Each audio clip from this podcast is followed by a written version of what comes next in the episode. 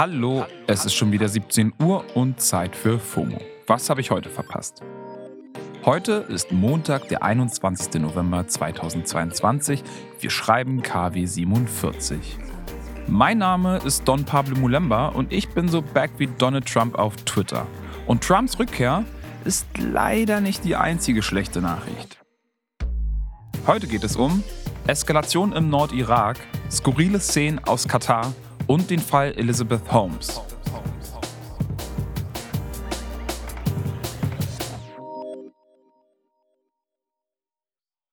Wir gehen rein und zwar mit dem ultimativ schnellen Timeline-Recap vom Wochenende.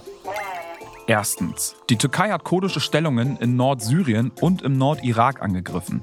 Laut dem türkischen Außenministerium gelten die Angriffe der kurdischen Arbeiterpartei PKK und der syrischen Kurdenmiliz YPG. Die Türkei macht ja kurdische Gruppen für den Anschlag in Istanbul vor einer Woche verantwortlich. Laut der syrischen Beobachtungsstelle für Menschenrechte sollen bei den Luftangriffen in der Nacht mindestens 31 Menschen getötet worden sein. Der Iran hat heute Nacht übrigens auch kurdische Gebiete im Nordirak beschossen. Denn das iranische Regime macht iranisch-kurdische Oppositionsgruppen für die Proteste im Land verantwortlich. Zweitens. Fünf Menschen sind in einem queeren Club in Colorado getötet worden. Die Tat hat am Transgender Day of Remembrance in der Nacht von Samstag auf Sonntag stattgefunden. Dieser Tag ist ein Gedenktag für die Opfer von Transfeindlichkeit. Laut Clubbesitzer wurde der 22-jährige Täter schnell von einem Gast überwältigt und das habe wohl noch weitere Menschenleben gerettet. Damit gab es in den USA allein in diesem Jahr bereits über 700 Mass-Shootings. Drittens. Die Weltklimakonferenz hat sich gestern in der Verlängerung noch auf einen Entschädigungsfonds geeinigt. Durch den Fonds sollen wirtschaftlich ärmere Länder von den reichen Industriestaaten Ausgleichszahlungen erhalten, wenn sie von klimabedingten Zerstörungen betroffen sind. Solch ein Fonds wurde schon lange gefordert. Die Umsetzung ist allerdings noch unklar. Klimaexpertinnen sehen den Fonds als guten und wichtigen Schritt, mahnen aber auch. Luisa Neubauer sagt auf Instagram, der riesengroße Haken dabei ist, man weiß nicht, wann das kommt, woher das kommt, wo es hingehen soll. Theoretisch ein ganz, ganz großer Schritt, praktisch unendlich viele offene Fragen. Viertens. Lionel Messi und Cristiano Ronaldo haben mit einem gemeinsamen Foto das Internet kurz mal auf links gedreht. Überall war und ist dieses Foto zu sehen, wo die beiden besten Fußballer der Welt für eine Werbekampagne auf einem Koffer Schach spielen. Die auf dem Foto abgebildete Schachpartie ist übrigens sogar eine Originalpartie von 2017 nachempfunden. Dem Duell der beiden Großmeister Magnus Carlsen und Hikaru Nakamura. Das ging, by the way, unentschieden aus. Und damit wäre die GOAT-Debatte quasi auch endlich entschieden. Das war der ultimativ schnelle Timeline-Recap vom Wochenende. Today I feel African. Today I feel uh, gay. Today I feel. Stopp. Noch ein Wort und ich fühle ja nichts mehr. Das, meine Lieben, war ein Ausschnitt einer sehr bizarren Rede des FIFA-Präsidenten Gianni Infantino. Die hat er am Samstag, also einen Tag vor dem Start der Weltmeisterschaft in Katar gehalten. Damit wollte Infantino Stellung zu all der Kritik beziehen, die auf die FIFA und Katar einprasselt.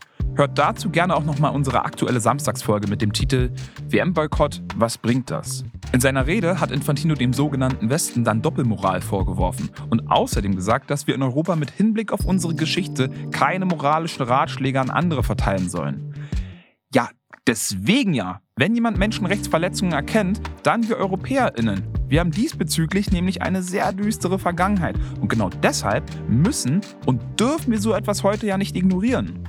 In seiner Rede versucht Gianni dann auch noch die systematische Diskriminierung in Katar zu relativieren, indem er eigene Diskriminierungserfahrungen aus seiner Kindheit zum Vergleich heranzieht. Er hatte nämlich rote Haare und Sommersprossen. Genau. Die Rechnung geht mir nicht ganz auf und damit bin ich nicht alleine. Infantino hat für seine äußerst schräge Rede heftig Kritik einstecken müssen. Der Deutschlandchef von Human Rights Watch zum Beispiel wirft ihm auf Twitter Heuchelei vor. Wie dem auch sei, einen Tag nach diesem denkwürdigen Auftritt wurde das Turnier dann mit großem Tohuwabohu eröffnet. Morgan Freeman hat sich offensichtlich nochmal dazu überreden lassen, bei der Eröffnung eine Rede über Gleichheit und Toleranz zu halten und als musikalisches Highlight gab es K-Pop von einem Sänger von BTS. Weniger glamourös hingegen war dann das Eröffnungsspiel zwischen Katar und Ecuador. Ecuador hat 2-0 gewonnen und der Großteil des Publikums hat das Stadion schon vor Spielende verlassen. Dass die Rede von Infantino übrigens nur heiße Luft war, zeigt sich schon heute. Die FIFA hat durchgesetzt, dass manche Mannschaften, auch Deutschland, nun doch keine Kapitänsbinden tragen, auf denen One Love steht, weil es sonst sportliche Sanktionen geben würde. Schwach, aber auch von den Verbänden. Sportjournalist Jochen Breyer hat getwittert, ein Zeichen, das man nur dann setzt, wenn man dadurch keinerlei Konsequenzen zu befürchten hat, ist kein Zeichen. Ja Leute, today I feel nothing. Kommen wir vom ominösen Fußballturnier zu einem anderen ominösen Fall, und zwar zu Elizabeth Holmes. Ihr kennt ihre Story vielleicht aus dem Podcast oder aus der Serie The Dropout. Die Unternehmerin Elizabeth Holmes ist am Freitag zu über elf Jahren Haft verurteilt worden. Holmes wurde für schuldig erklärt, weil sie InvestorInnen und PatientInnen gezielt getäuscht haben soll. Aber ganz kurz und knapp zusammengefasst, Elizabeth Holmes wollte mit ihrer Bluttestfirma Theranos die Pharma- und Gesundheitsbranche revolutionieren. Ihr großes Versprechen war aber ein einziger Scam. Momentan ist sie schwanger, deshalb muss sie die Gefängnisstrafe erst Ende April antreten, wenn ihr Kind auf der Welt ist. Holmes hat die Vorwürfe bis zuletzt zurückgewiesen und versichert, dass sie aufrichtig an die Technologie von Theranos geglaubt habe. Der Richter, der sie verurteilt hat, hat erklärt, dass das Strafmaß jetzt auch so hart ausgefallen ist, weil sie ihre Schuld nicht eingestanden hat. Holmes war vor knapp zehn Jahren der Shootingstar im Silicon Valley. Sie hatte ihre Firma im Alter von 19 Jahren gegründet. Das Versprechen ihres Startups, hochmoderne und eigens entwickelte Bluttests, mit denen Krankheiten frühzeitig erkannt werden können. Holmes wurde dadurch selbst zum Milliardärin. Sie war auf etlichen Magazincovern und ließ sich öffentlich als Selfmade-Billionär feiern. Naja, bis ihre Firma halt aufgeflogen ist. Der Fall machte Elizabeth Holmes zu einer Symbolfigur für die Kultur von schamloser Selbstvermarktung im Silicon Valley. Wenn euch die Story interessiert und ihr noch mehr Input dazu haben wollt, wir verlinken euch The Dropout in den Show Notes.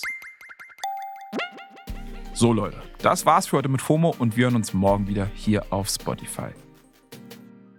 Ihr erreicht uns wie immer unter FOMO at Spotify.com. FOMO ist eine Produktion von Spotify Studios in Zusammenarbeit mit ACB Stories.